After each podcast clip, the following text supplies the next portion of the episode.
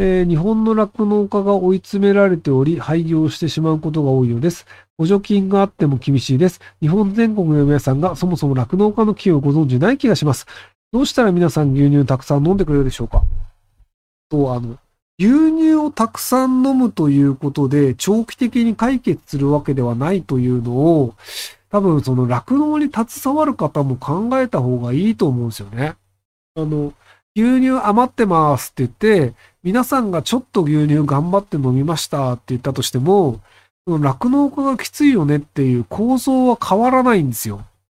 で、あの、まあ、今日、今回のアベマプライムでもその酪農の話をしたんですけど、で、長期的には、ホルスタインを作ってる限り、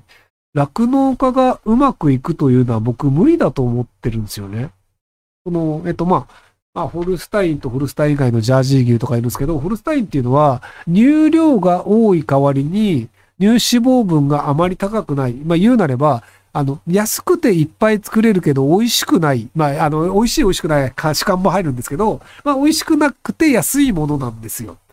で、ただ、あの、農協が買うで取るときに、量が多い方が買い取りやす、まあ、買い取り価格が、要は、これだけ買ってくださいっていうので、量が多くてコストが安い方が、まあ、儲かるんですよね。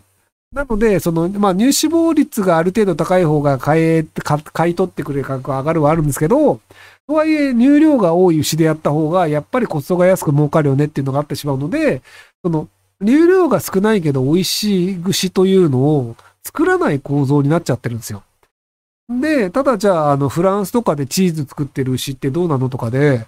ホルスタインで作ってるなんてほとんど聞かないですよね。で、一応たまに見かけますけど、まあフランス中あの車でこううろうろしてたりはしたんですけど、やっぱホルスタインあんまりいないんですよ。っ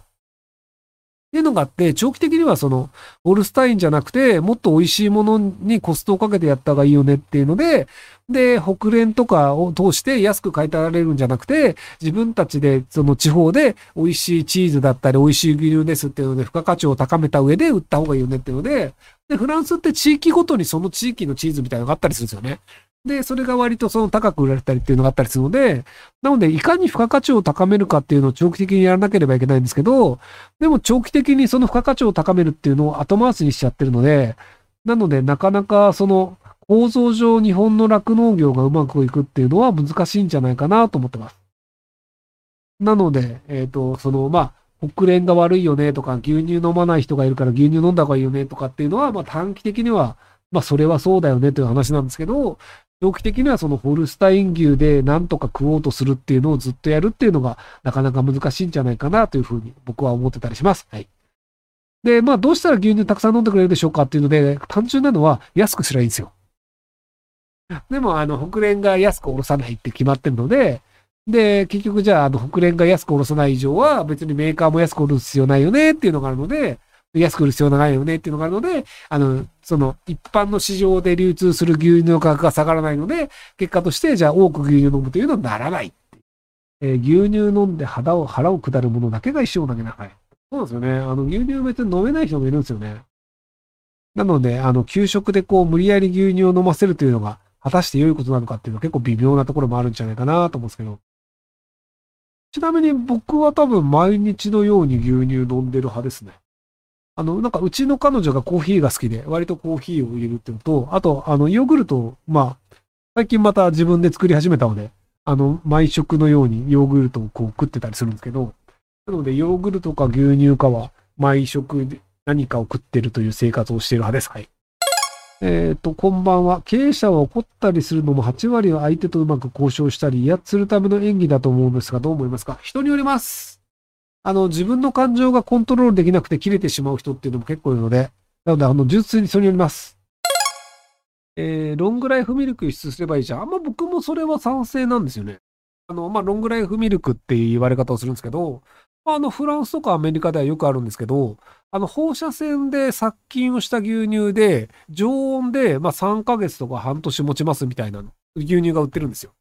なので、あの、普通牛乳っていうと、あの、冷蔵コーナーでみんな買うイメージがあると思うんですけど、あの、普通にそのお菓子の横とかで常温で置いてあるんですよ。で、あの、まあ、放射線で殺菌してるので、別にあの細菌が発生するわけなくして密封してるので、なのであの置きっぱなしにしといて、別にあの、その3ヶ月後とかも普通に飲みますよっていうのなんですけど、その、日本の場合で、放射線が、あのね、えっ、と、味落ちるのっていうのがあるんですけど、僕が飲んでる限り、あの、ロングライフ牛乳の方が質が高いのではないかっていう気がするんですよね。あの、まあ、その、どちらが美味しいかっていう主観の問題にもなるんですけど、あの、生乳は割とパリに近い位置の牛乳を手に入れてきて、早めに売らなければならないというところであるんですけど、ロングライフ牛乳の場合だと、パリから遠い地域で乳脂肪分が結構高いものを高い値段で売ることが可能になるんですよ。だからそのノルバンディ地方の奥の方とかで牛乳取ったとして、でもそれトラックで運んでったりすると結構時間かかるよねってなっちゃうと、まあ、パリに来る前に消費されちゃう可能性があるんですけど、でもロングライフ牛乳にしといて、別にあの、その輸送でじゃあ、その1ヶ月かかってもいいよと。これオランダ持ってってもいいよ。スペインに持ってってもいいよってなると、この牛乳があんまり手に入らない地域で、じゃあ1リットル500円でも買いますっていう人に売れるじゃないですか。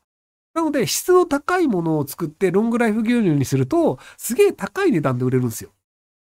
その生乳だったら早く処理しなきゃいけないっていうのなんですけど、ロングライフ牛乳同士の戦いになった時って、その、どうせ高いんだったらもっと美味しいもの買うよねってなるので、なので、うちの牛乳めちゃくちゃ味いいっすっていうのであれば、